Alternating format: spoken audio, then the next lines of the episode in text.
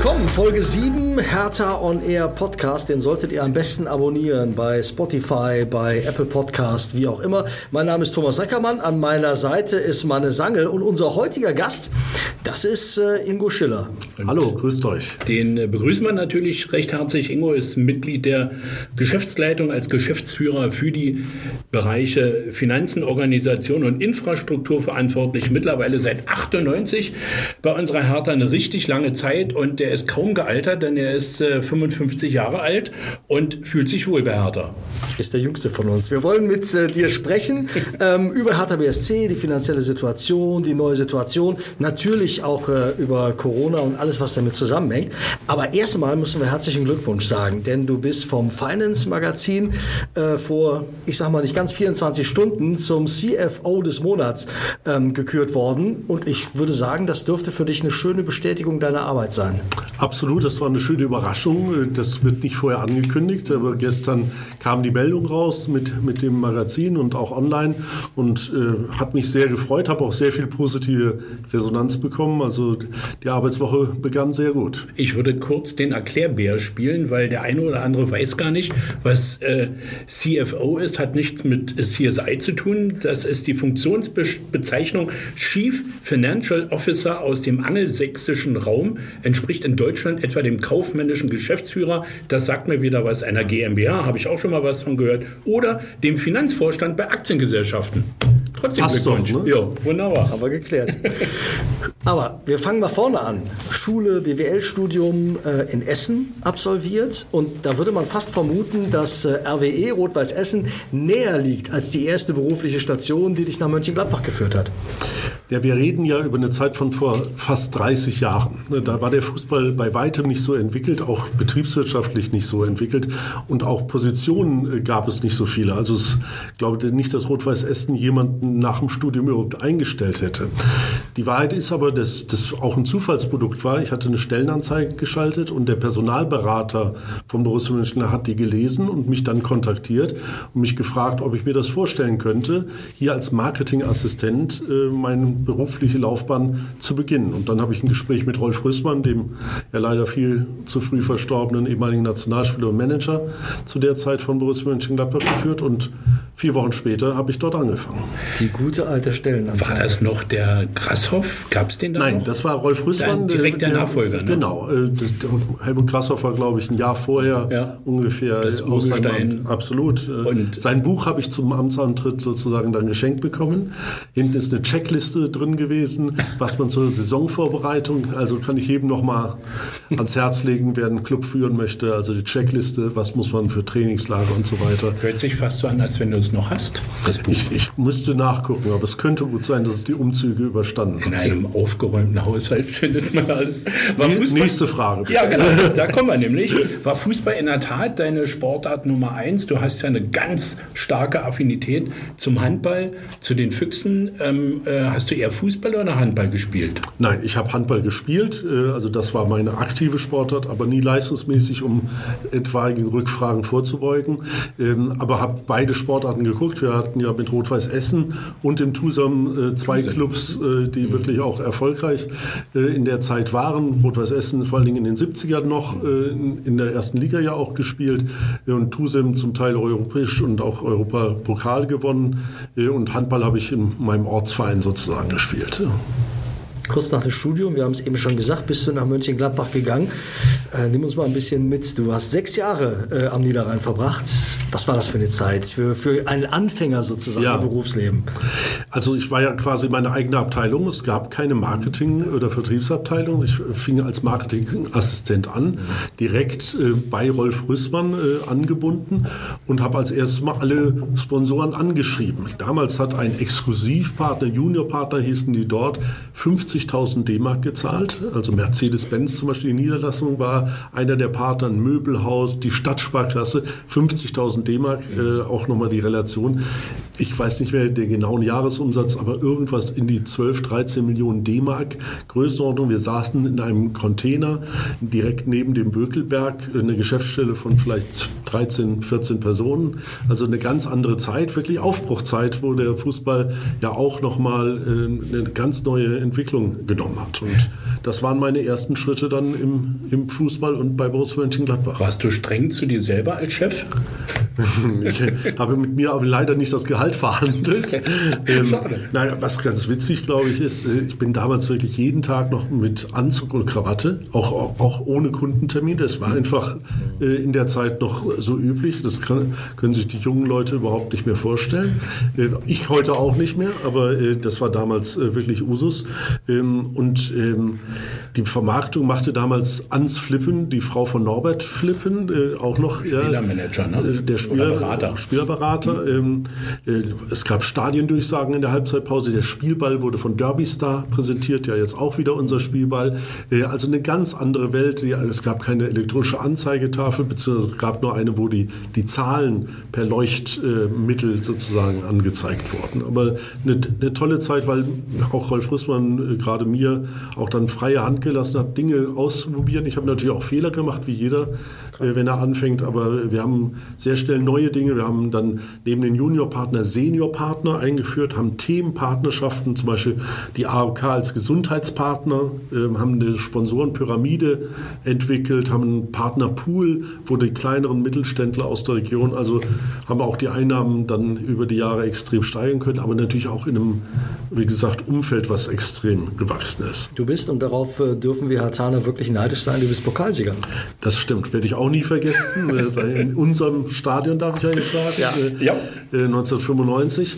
Ich habe aber auch die Erfahrung gemacht, wie es ist, im Pokalfinale gegen einen Zweitligisten zu verlieren. Das muss ja, gehört ja beides äh, zum Fußball dazu. Äh, insofern war das 95 umso schöner, 3-0 gegen den VfL Wolfsburg zu gewinnen. Also ähm, ja, zur Wiederholung geeignet. Bitte. Ja, definitiv. Das Pokalendspiel ist schon terminiert. Nächstes Jahr Christi Himmelfahrt. Also alle Hertaner nehmt den Brückentag, kann ich euch nur empfehlen, weil in der ersten Pokalrunde Eintracht Braunschweig, das ist machbar in diesem kleinen Stadion und ähm, wir wollen aber nochmal ähm, auf äh, deine Vergangenheit zurückblicken. Der Bökelberg, du warst auch involviert in den Neubau des äh, Borussia Parks. Ist, ähm, äh, da kannst du eine Menge Erfahrung jetzt mit einbringen, ähm, hoffentlich in ein neues Stadion von unserer Hertha. Ähm, äh, wie, wie bist du damit umgegangen? Ähm, der Bökelberg, der wurde von allen geliebt, außer von den Umliegenden, die da gewohnt ja. haben in ihren Einfamilienhäusern. Oder wenn die, äh, wenn die äh, gegnerischen Fans eine Rauchbombe geschmissen haben, dann waren immer die Rußpartikel auf den Hauswänden. Aber du hast das mit angeschoben, du hast das äh, miterlebt. Äh, wie war das in der Zeit? Auch hier wieder der Dank an, an damals Rolf Rüssmann und die anderen Verantwortlichen. Ich bin sehr früh in eine Position gekommen, dass man mich zum kaufmännischen Geschäftsführer der Stadionbaugesellschaft gemacht hat. Es gab einen Architekten, also einen technischen Geschäftsführer und mich als kaufmännischen Geschäftsführer mit Ende 20. Das ist wirklich toll. Ähm, und ich habe da natürlich ganz viel, was, was bei einem solchen Planungsprozess. Ich war ja, den Bau habe ich nicht mehr äh, als, als äh, sozusagen Mitarbeiter von Borussia Mönchengladbach erlebt, da war ich schon hier, aber alles, was dahin hingeleitet hat, also was muss man im Planungsprozess, da werden ja 80 Prozent der Entscheidung getroffen, ob richtig oder falsch. Wie sieht ein Businessplan aus? Was sind Einnahmearten? Was sind, worauf muss ich achten? Wie sieht eine Finanzierung eines solchen Stadions aus? Habe ich schon mal mitgemacht äh, und, äh, und denke, das hilft unserem Projekt natürlich. Ähm, aber ich möchte diesmal natürlich auch bei Hertha noch sein, wenn dann das Stadion gebaut und eröffnet wird. Man hat so ein bisschen den Eindruck, das Stadion ist auch vielleicht Corona-bedingt kaum noch ein Thema. Der zuständige Senator hat äh, einen blauen Brief sozusagen bekommen von der Faninitiative Blau-Weiße Stadion. Wie steht es um die Planung aktuell? Ja, ich glaube, der Eindruck äh, trügt auch nicht, weil es sind einfach andere Zeiten, es hat eine andere Priorität. Aber das heißt nicht, dass wir hinter den Kulissen oder positiv formuliert hinter den Kulissen arbeiten wir trotzdem an dem Thema weiter, auch, auch an Gesprächen. Auch die Initiative Blau-Weiße Stadion ist da natürlich extrem hilfreich. Ich glaube, dass es uns gelungen ist, das in den letzten Monaten und anderthalb Jahren auf eine breite Basis auch zu stellen. Also wir haben viel mehr Rückhalt. Die Online-Petition hat ja auch äh, das nötige, ähm, die nötige Anzahl an, an Stimmen erreicht.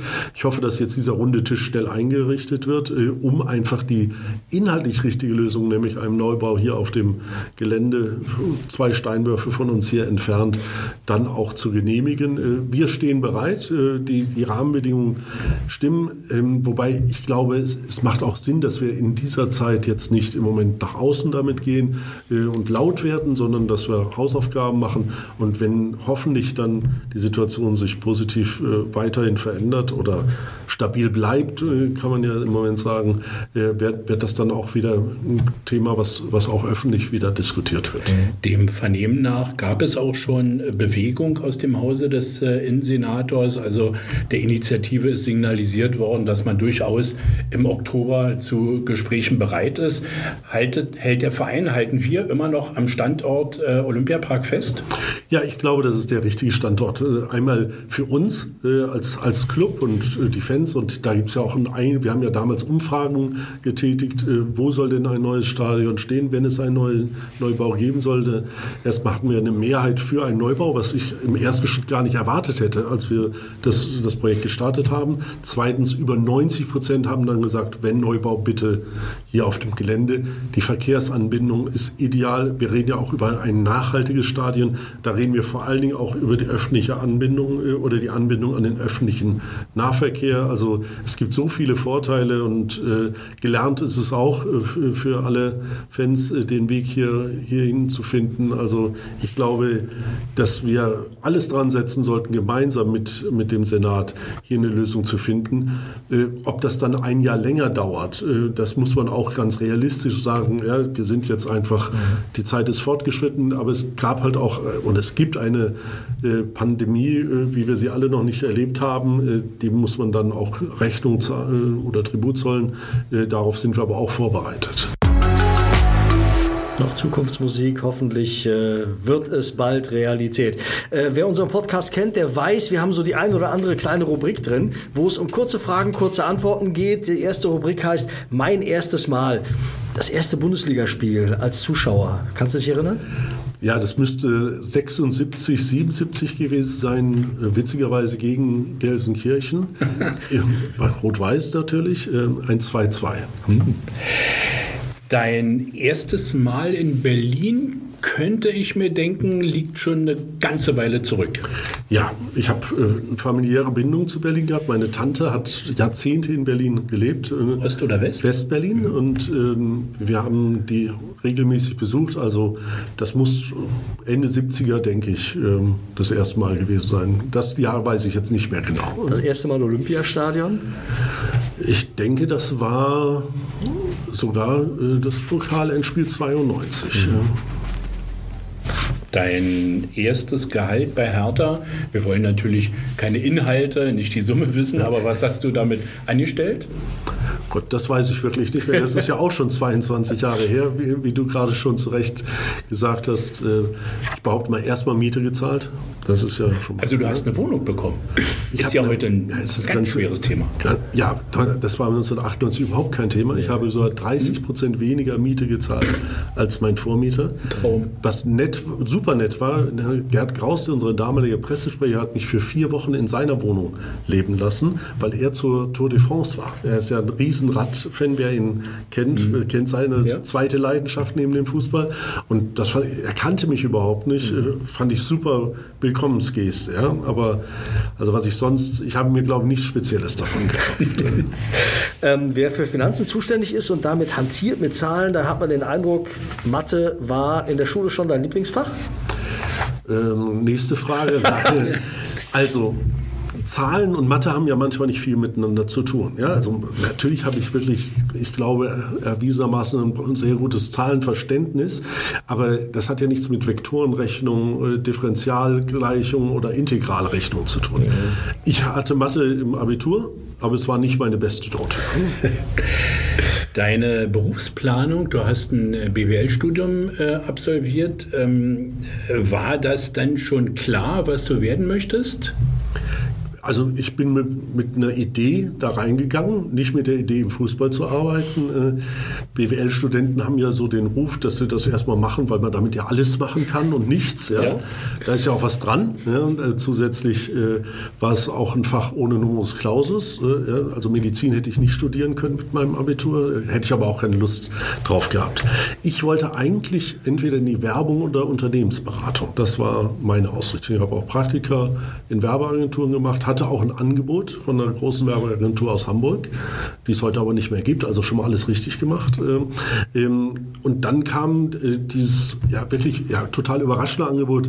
Ähm, ihr müsst euch noch mal diese Zeit vorstellen. Meine Mitstudenten haben mich danach gefragt, äh, als ich ihnen erzählt habe, was ich jetzt mache. Ja, und was machst du hauptberuflich? Die dachten, das, das wäre entweder ein Nebenjob ja. oder ehrenamtlich, weil das einfach unüblich war, dass, dass Fußballvereine äh, Leute nach dem Studium äh, da beschäftigt haben. Und, aber ich habe sie, glaube ich, in 29 Jahren jetzt davon überzeugen können, dass es Hauptamt Hast du noch Kontakt zu den alten Studienkollegen? Zu zweien davon, mhm. ja. Schön. Ja. Kommen wir mal zur heutigen Zeit. Wie geht es der Hertha finanziell heute? Ja, wir sind äh, durch die Kapitalmaßnahmen der, der, letzten 15 Monate, kann man jetzt sagen, oder 14, mhm. sehr, sehr gut aufgestellt. Aber natürlich hat uns Corona auch extrem getroffen. Wir haben Einnahmeverluste im zweistelligen Millionenbereich der letzten Saison, müssen dasselbe für diese Saison noch mehr erwarten, weil äh, ich in unserer Planung gehen wir jetzt davon aus, dass wir die Hinrunde erstmal nicht mit Zuschauern spielen können. Ich, wir arbeiten an anderen Lösungen und hoffen auch, aber aus Sicherheitsgründen müssen wir das so einplanen, Sponsorengelder äh, gehen auch zurück, äh, weil, weil halt Leistungen nicht erbracht werden können. Fernsehgelder gehen sehr stark oder relativ stark von der, vom Betrag. Das ist prozentual zwar kein starker Rückgang, aber weil das natürlich bei unserer größte Einnahmequelle ist, also die müssen wir verkraften. Das können wir durch die starke Eigenkapitalbasis. Insofern kann man, glaube ich, mit Fug und Recht sagen, und der Titel von gestern gibt, äh, untermauert das ja, wir stehen so gut da wie noch nie. Mhm. Aber es ist natürlich unsere Aufgabe, trotzdem auch für zusätzliche Einnahmen jetzt zu sorgen. Und äh, da gibt es ja ein paar äh, Felder, die wir jetzt bearbeiten können. Der Nachteil äh, eines Podcasts ist, dass man äh, uns nur hören kann, nicht sehen kann. Aber ähm, wir können eins verraten, Ingo Schiller sitzt hier noch ohne Brustsponsor. Das ja. also nur mal so ganz nebenbei über die... In, in dem neuen Trikot der Saison 2021. Genau. über die Beteiligungsgesellschaft Tenor wollen wir natürlich auch noch sprechen. Aber es gab schon auch 2004 ähm, äh, ein finanzpolitisches Highlight für unseren Verein, ähm, vielleicht auch für dich ganz persönlich. Es gab die Fananleihe mit einem Volumen von 6 Millionen. Ähm, wie kommt man auf so eine Idee? Würde mich auch mal so als Anleger äh, interessieren. Ich habe ja eine Anleihe. Immer noch. Ja, also auch wenn wir den Betrag hören, sehen wir, auch da sind wir 2004 noch in ganz anderen Zeiten. Das, das war ein großes Volumen für einen Verein, 6 Millionen. Ja, heute ist, ist das ein Bruchteil dessen, was, was bewegt wird. Ähm, wir haben ähm, einen Investitionsbedarf hier auf dem Gelände gehabt. Wir wollten uns ja eine Heimat schaffen äh, mit den Plätzen, den Gebäuden und wirklich Profis und Nachwuchs und Geschäftsstelle hier, hier eine Heimat äh, zu bieten, die halt auch zukunftsträchtig ist. Und dafür brauchten wir ungefähr 6 Millionen Euro. Wir haben einen Zuschuss vom Land Berlin bekommen von ungefähr 4 Millionen Euro, aber ein Gesamtvolumen von etwas über 10 Millionen Euro die hatten wir einfach nicht. Tatsache, ja, auch wenn man ein Haus baut, hat man ja nicht immer alles Geld äh, sofort beieinander. Und insofern ähm, haben wir mit Banken gesprochen, waren da mit den Bedingungen nicht ganz so zufrieden und haben dann überlegt, wollen wir denn nicht etwas machen, was den Fans zugutekommt und dem Verein gleichzeitig, weil die Fans konnten Zins verdienen, der höher war als äh, an, bei, in der Anlage auf dem Sparbuch. Äh, dazu war sie noch sehr schön gestaltet, fand ich die. Anleihe und die Zinscoupons, vielleicht auch mit einem gewissen Hintergedanken, wer weiß.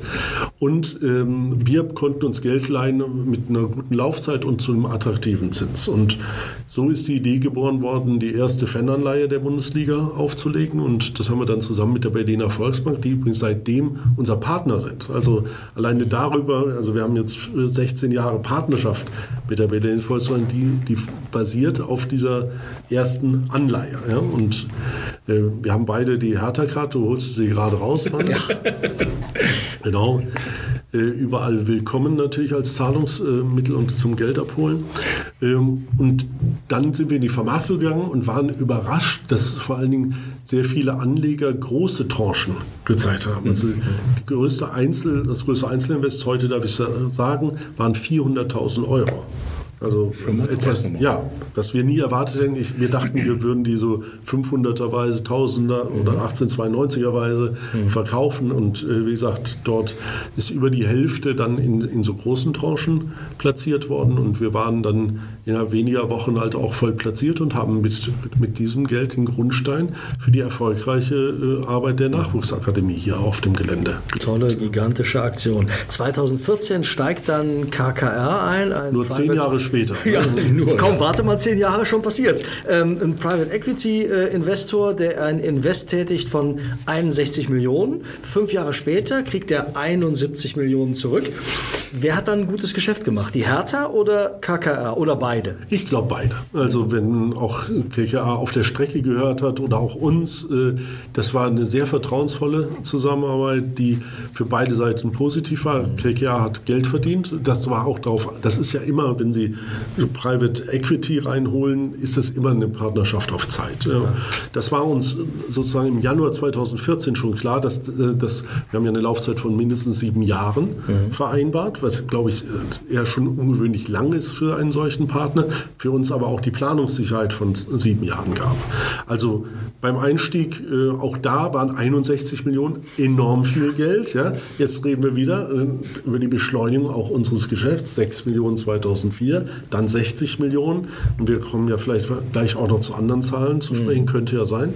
Ähm, und wir haben die ja auch vor allen Dingen genutzt, um uns zu entschulden und Rechte zurückzukaufen. Das heißt, wir haben damit Cateringrechte und Fernsehrechte, die wir in Zeiten, wo es uns wirtschaftlich überhaupt nicht gut ging, zwei, zwei Abstiege waren ja zwischen 2004 und 2014, ähm, dann Rechte veräußern müssen, um halt auch äh, eine wettbewerbsfähige Mannschaft äh, in, in die zweite Liga jeweils zu schicken, was uns ja auch sehr gut gelungen ist mit den direkten Wiederaufstiegen jeweils als Meister. Insofern war das eher eine Bereinigung der Vergangenheit, äh, um, um, zu, um dieses Thema auch zu bündeln und äh, hat ja auch mal ähm, sozusagen einen Maßstab gesetzt für die Bewertung von Hertha BSC.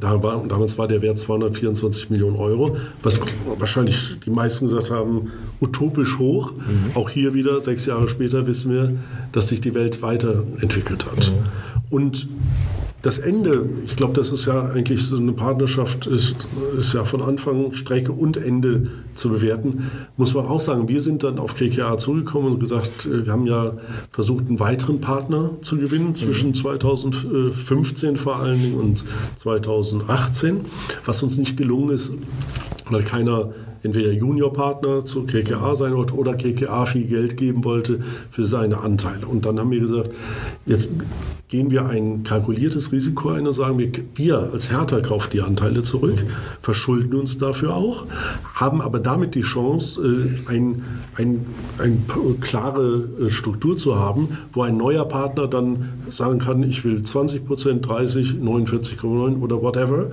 In, insofern, äh, dass das dann nach sieben Monaten schon room aufgeht, hätten wir, hätten wir im, im November 2018 nicht gedacht. War das eventuell mit einer der Hauptgründe, Beweggründe, dass äh, Lars Winters mit seiner Tenorgruppe bei Hertha eingestiegen ist, äh, um äh, tatsächlich auch so, ähm, sagen wir, richtig massiv zu investieren? Ich glaube, der, die Beweggründe sind anders, weil er an das Thema glaubt, weil er an Berlin glaubt, an, an Fußball, an Hertha und die Entwicklung auch vor allen Dingen unseres Vereins. Aber es wäre nicht möglich gewesen, gewesen, wenn KKA noch drin gewesen wäre. Weil dann hätten die natürlich auch einen Gutteil des Geldes genommen, äh, ja, wenn, mhm. wenn man die Bewertung, die Steigerung der Bewertung sieht. Aber, aber trotzdem haben die einen guten Schnitt gemacht. Ja? Also insofern passte das wirklich für alle Seiten. Ähm, insofern war es die Voraussetzung, aber ich glaube nicht die Hauptmotivation. Du warst aber schon ähm, von Beginn an in die Gespräche involviert. Äh, wie kann man sich das als Außenstehender, so als kleiner blöder Laie vorstellen? Hat der äh, Lars euch angerufen oder ähm, habt ihr den bei einer Party kennengelernt, bei so einem Stehimbiss oder so? Ja, genau, im Kudam 195. ähm, ja, zum Beispiel. Also ja. da war er doch bestimmt mit ihm schon. Natürlich.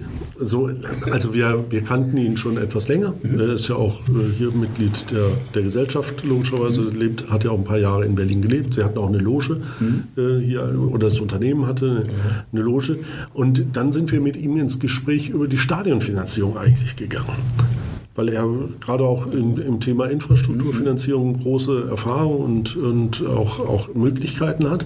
Und in dem Gespräch ist dann eigentlich äh, das Thema Beteiligung erst aufgekommen. manchmal sind das ja solche Zufälle und Themen, ja, so wie ich zum Borussia Mönchengladbach gekommen bin, ähm, ist dann halt äh, das Gespräch auf das Thema gekommen. Und dann ging es für ein solches Geschäft wahnsinnig schnell. Wie gesagt, im Februar äh, war das, oder das habe ich noch nicht gesagt, mhm. Februar war das erste Gespräch und im Juni war, hat man nicht nur unterschriebene Verträge, sondern das äh, Geld der ersten Tranche dann auf dem Konto. Das ist also äußerst ungewöhnlich für, für einen solchen Prozess, der, den wir ja vorher jahrelang betrieben haben.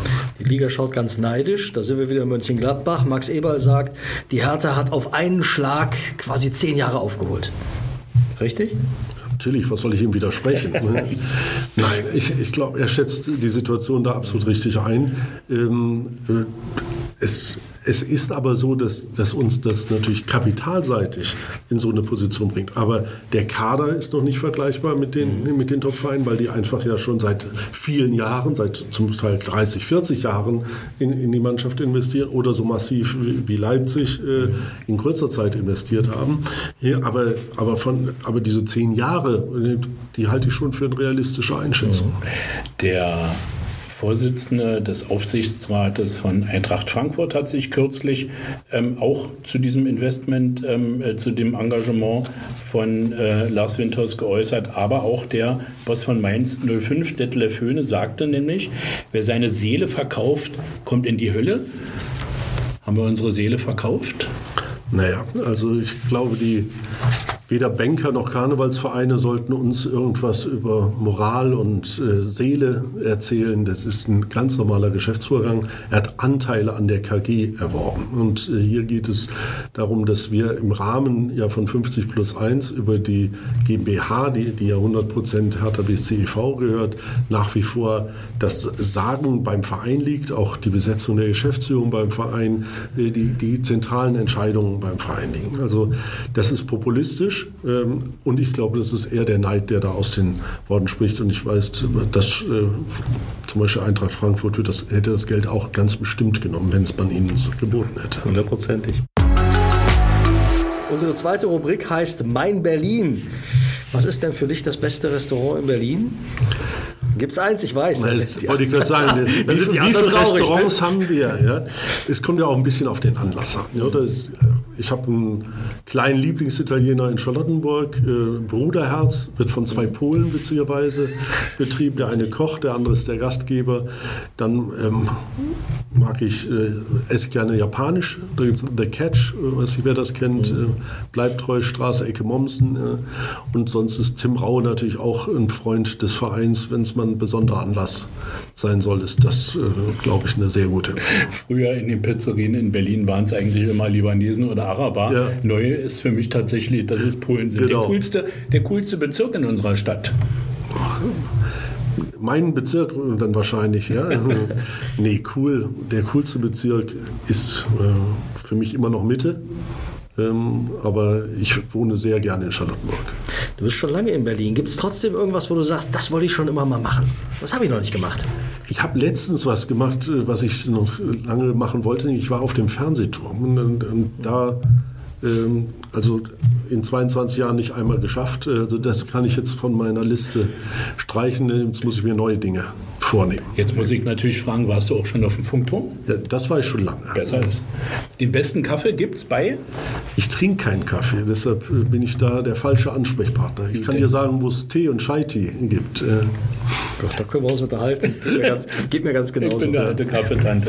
Ähm, lass uns mal über Hertha und die neue Saison sprechen. Die Spielzeit lässt sich ja finanziell noch nicht richtig planen. Du hast eben schon gesagt, wir rechnen im Grunde genommen damit, dass wir in der Hinrunde ohne Zuschauer auskommen lassen. Trotzdem, Hast du verschiedene Szenarien auf dem Tisch liegen und sagst, äh, so kommen wir dadurch, so kommen wir dadurch? Ja. Also das war so im März, als die Situation losging, noch schwieriger, weil da hatten wir vier Szenarien für für den Rest der Saison 1920 und vier Szenarien für, äh, für die Saison 2021. Jetzt kann der Mathematiker ausrechnen, wie viel das dann insgesamt sind. Es, sind, es ist eine mittlere zweistellige Zahl auf jeden mhm. Fall. Äh, und wir mussten dann halt äh, immer gucken, was wird das wahrscheinlichste Szenario. Ähm, für uns war das wahrscheinlichste Szenario, dass wir ohne Zuschauer zu Ende spielen können. Das ist Gott sei Dank gelungen, weil das war wirtschaftlich für uns, aber vor allen Dingen für eine Reihe anderer Vereine extrem wichtig. Und jetzt haben wir schon einen Grundplan und dann sozusagen Varianten. Ich glaube, dass wir auf der sicheren Seite sind, wenn wir sagen, keine Zuschauereinnahmen in der Hinrunde. Da kann uns nicht viel passieren. Ja? Also ob dann die Zuschauer, wie, wie wenn es ein bisschen früher kommt, freuen wir uns natürlich einmal für die Zuschauer, mhm. aber auch, auch wirtschaftlich.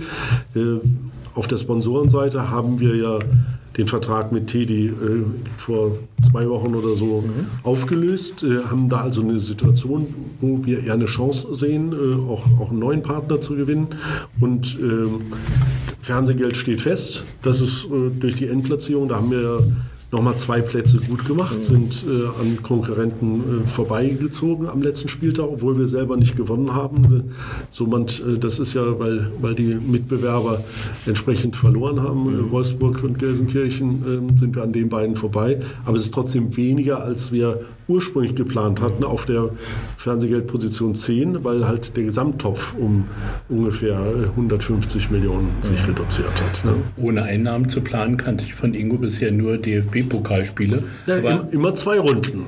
Na, wir haben auch schon mal einmal ohne glaube nee, ich. ohne Und dann vielleicht die erste Runde. Aber egal. In der zweiten Liga darf man nur die erste Runde einplanen. Siehst du? Als Erstligist darf man zwei Runden einplanen. Ich habe doch mal abstimmen lassen, ob ich mal Finale genau. einplanen soll. Ja, genau. Also, ähm, am Dienstag gab es die DFL-Mitgliederversammlung. Wir waren gerade beim Thema äh, Zuschauer. Es steht jetzt fest, dass ähm, äh, wenigstens bis zum 31. Oktober ähm, äh, keine Gästefans äh, zugelassen sein werden. Also sprich, also auch unsere Anhänger können die Mannschaft auswärts nicht unterstützen. Es steht weiterhin fest, dass ähm, äh, Alkohol im Stadion äh, verboten ist, finde ich jetzt nicht so wirklich überraschend, weil es gab ja immer nur mit einer Sondergenehmigung überhaupt Alkohol äh, im Stadion. Dann der Stehplatzbereich äh, bei uns im Sitzplatzstadion unser Vorteil in dem Moment, gleichwohl ja viele auch stehen. Aber ich denke mal, da haben wir einen kleinen Standortvorteil in dem Moment. Aber ähm, äh, es wird wahrscheinlich, vielleicht kannst du uns da mehr sagen, ähm, personalisierte Tickets geben, weil es geht ja darum, diese Infektionsketten möglicherweise nachzuvollziehen. Ja, das sind genau die, oder ist die Kombination an Maßnahmen, die du gerade beschrieben hast. Äh, ich glaube, dass wir im Moment gar keinen anderen Weg beschreiten können, weil nur bei einer ähm, wirklichen Möglichkeit zur Verfolgung der, von in, möglichen Infektionsketten wird es eine Genehmigung geben. Äh, dann muss darauf geachtet werden, dass der Datenschutz gewährleistet ist, äh, so wie wir in jedem Restaurant ja unsere Daten hinterlegen müssen, in, in anderen Veranstaltungsformen auch. Also äh, ich glaube, das ist ein ausgewogener Kompromiss, mit dem wir bis zum 31.10. sind ja sowieso im Moment Veranstaltungen bis 5000 äh, oder über 5000 in Berlin komplett untersagt. Ja? Also wir reden sowieso ja über einen Zeitraum. Wir haben ja die Saison, den Saisonbeginn so spät wie möglich gelegt, also auf den 18. September, was die Bundesliga betrifft. Insofern, glaube ich, ist das der richtige Kompromiss. Wir müssen ja auch Zeichen an die Politik senden, dass wir es ernst meinen. Das erhöht unsere Chancen, dass wir früher wieder äh, mit Besuchern überhaupt spielen können. Ich weiß, dass das auch in Fankreisen zum Teil unterschiedlich gesehen und, und diskutiert wird. Das ist auch völlig in Ordnung. Mhm. Äh, aber ich glaube, wie gesagt, für die Liga und die Clubs ist das der richtige Weg. Nur kurz dazu, die Ultras haben äh, eine Stellungnahme abgegeben, dass sie daran nicht teilnehmen werden. Sie werden keinen Kartenkontingent in Anspruch nehmen und werden auch ähm, die Unterstützung ähm, einstellen. Sie ist ja im Moment eh nicht vorhanden. Also das ist schon ähm, äh, ein harter Schritt, den die Jungs da eingehen.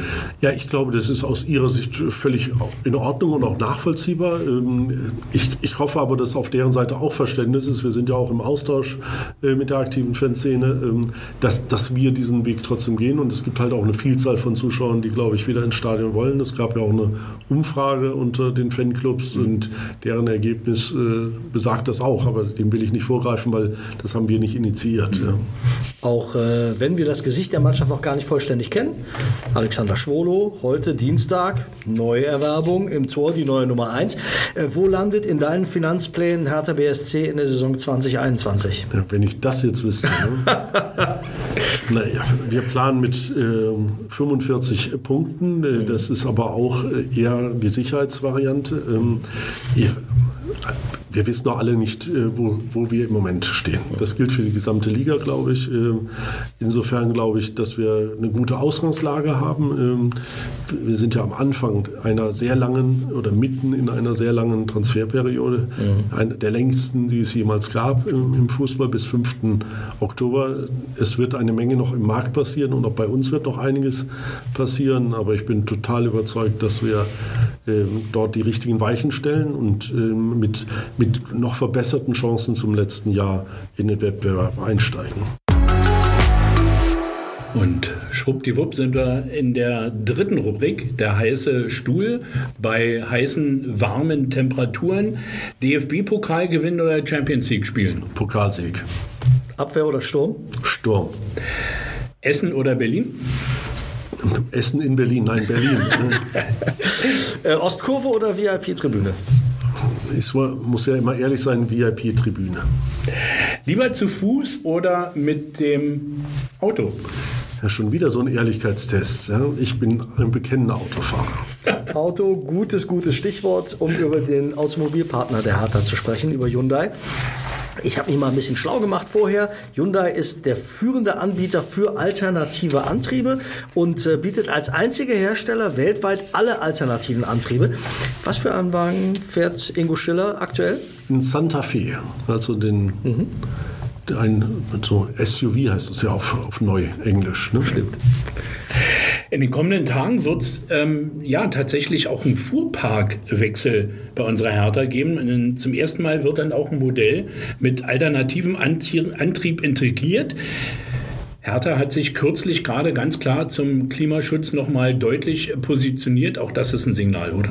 Absolut. Wir haben uns nicht nur zum Klimaschutz, sondern wir haben uns das Klimaneutralität auf die Fahne geschrieben. Ich glaube, das ist auch gerade in der jetzigen Zeit immer noch ein, ein der zentralen langfristigen Themen, äh, was, was ja die Menschheit beschäftigen wird. Äh, wir haben auch schon in der Vergangenheit äh, Autos mit alternativen Antrieben gehabt, aber wir werden jetzt flächendeckend Hybrid und, und und Elektromobile hier von Hyundai einsetzen. Und darauf freue ich mich sehr. Ich glaube, das ist äh, gerade hier im, im Stadtverkehr äh, für die Hybridmodelle eine super Lösung. Ich habe mehrere Zapfsäulen bei, bei mir zu Hause um die Ecke. Wir haben, werden hier äh, Elektrosäulen installieren, also auch wieder, glaube ich, ein Schritt in die richtige Richtung. Können Sie sich eigentlich Ihnen aussuchen oder kriegen Sie da so ein Modell hingestellt? Nein, das habe ich schon die Möglichkeit auszusuchen, aber da, wir haben mit Hyundai ja seit, glaube ich, jetzt äh, zwei Jahren die, die Partnerschaft, nee, seit, doch seit zwei Jahren, ne? Das ist unser Partner und äh, ich kann nur das Beste über Produkt und Zusammenarbeit sagen. Werner Gegenbauer fährt mit dem Nexo, das zweite von Hyundai in Serie produzierte Brennstoffstellenfahrzeug, äh, also ein mit Wasserstoff angetriebenes Auto.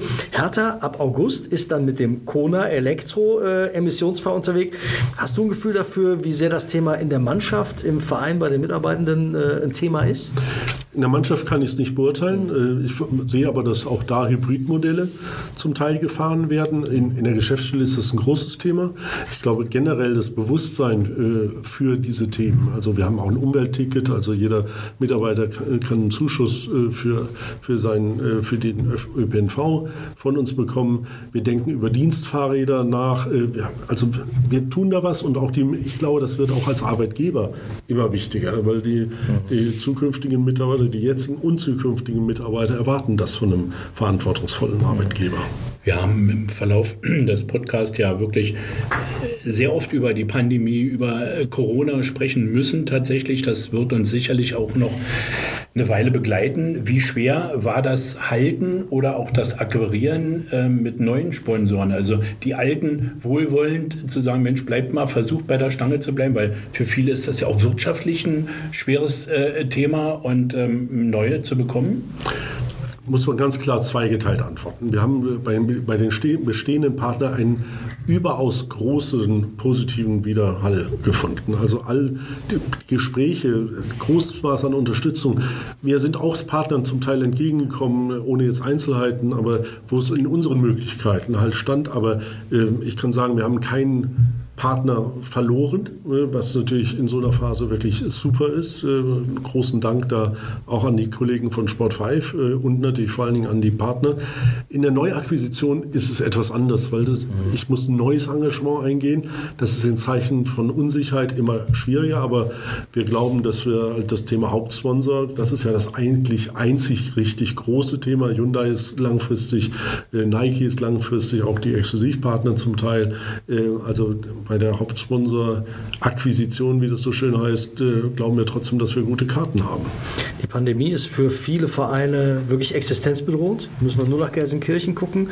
Hätte vor einigen Jahren niemand äh, für möglich gehalten. Ähm, Gibt es eine Entwicklung, die du äh, wahrnimmst? Äh, weil manch einer sagt, jetzt ist der Zeitpunkt gekommen, wo der Fußball dieses immer höher, schneller, weiter, besser, teurer abstellen muss. Also da muss sich was ändern. Ändert sich was?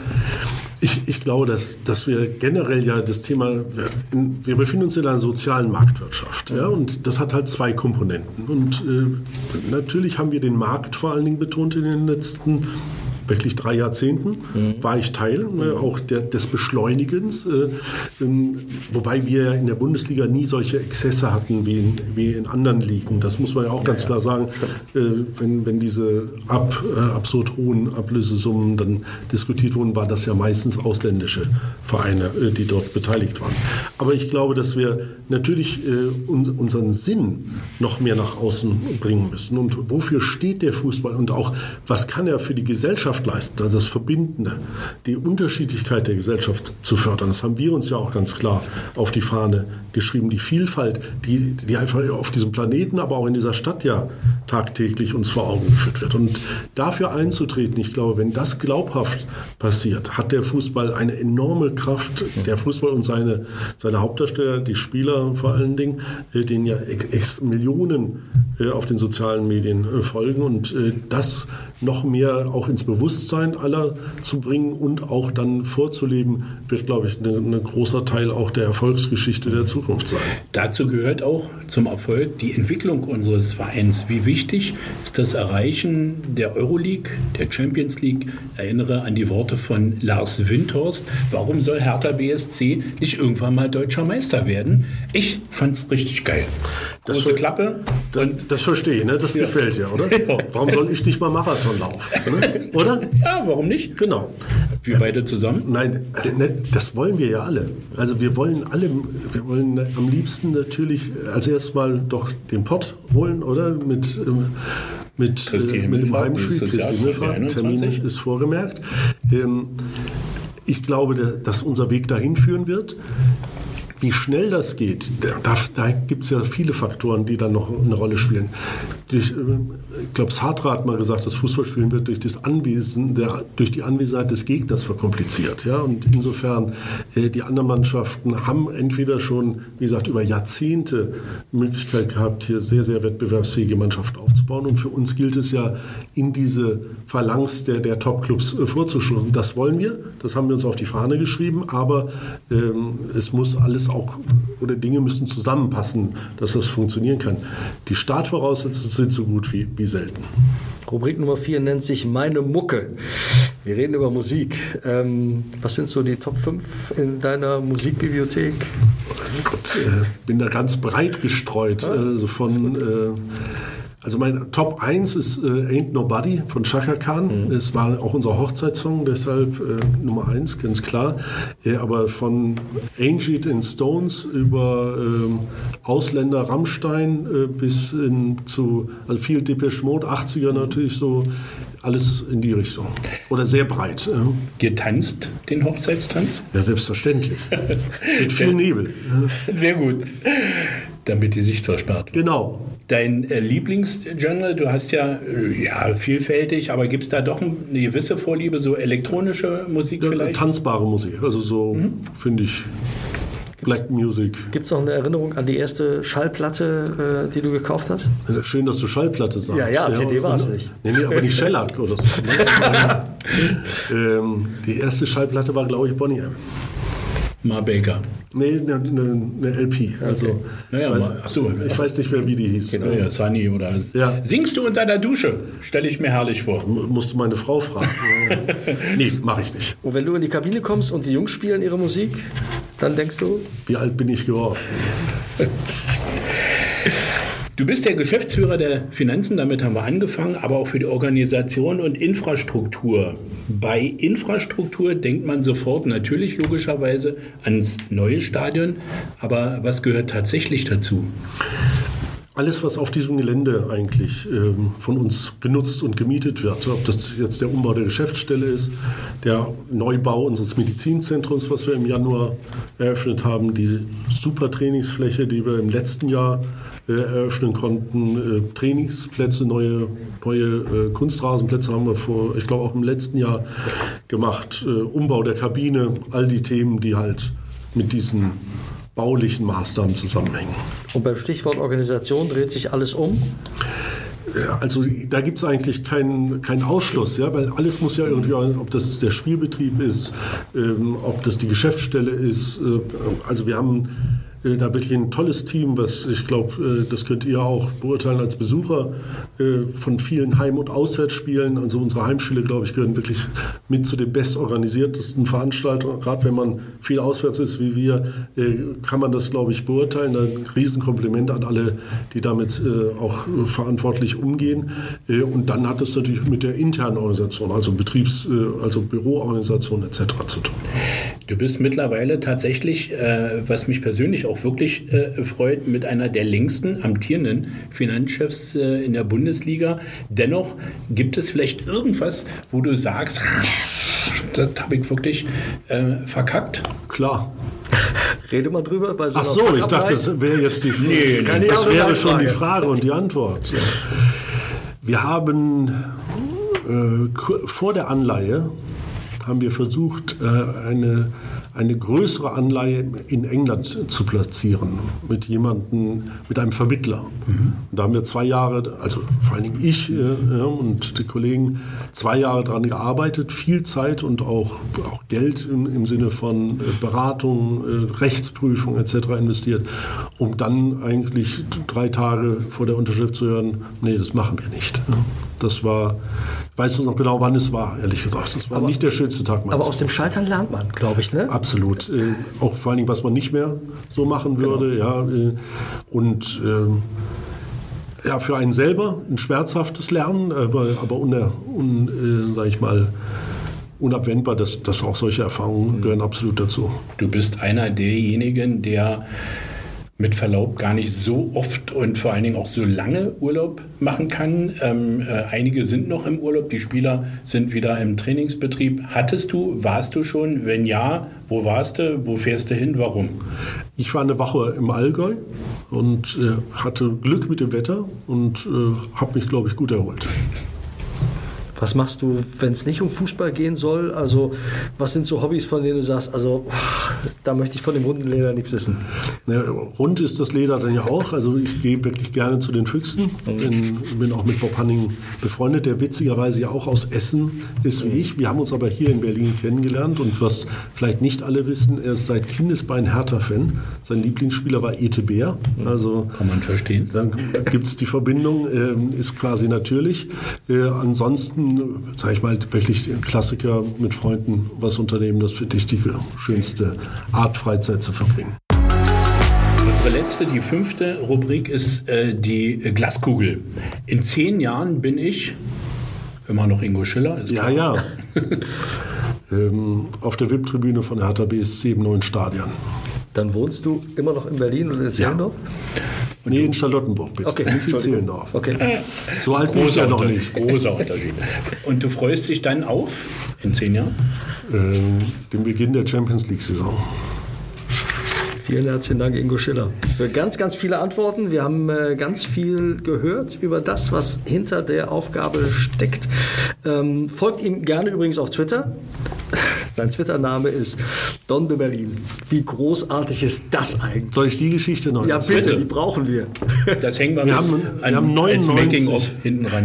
Wir haben 99 gegen Barcelona gespielt. Und ich dachte, ich wollte mich bei den Verantwortlichen von Barcelona vorstellen und ich dachte, Donda heißt äh, mein Name sozusagen, oder ich heiße, ja. Das heißt ja wohin, wie die Spanischsprecher unter uns natürlich jetzt weiß ich es auch, aber alle anderen wissen. Also, ich dann, Donde este Ingo Schiller. Und die haben mich natürlich etwas komisch angeguckt und meine Kollegen ähm, haben das dann mitgekriegt und das war dann mein Spitzname und äh, deshalb Don de Berlin. Also es hat nichts mit dem Don von Berlin zu tun. Großartig. Don de Berlin auf äh, Twitter folgt Ingo Schiller. Dir, euch äh, allen Hertanerinnen und Hertanern eine gute Zeit bis zum Saisonstart. Verletzungsfrei, wenn es irgendwie geht für die gesamte Mannschaft. Gesund bleiben müssen in diesen Tagen sowieso alle unbedingt. Ähm, lasst uns, wenn es euch gefallen hat, ein Like da, erzählt es anderen, abonniert diesen Podcast, dann verpasst ihr auch nichts. Äh, wenn ihr das tut, dann kriegt ihr auch alles mit, was Pressekonferenzen oder äh, Stimmen nach Spielen betrifft. Also immer da dabei sein. Und deswegen ansonsten, hau he. Aue, Ingo. Ja, danke, dass ich hier sein durfte und hau he.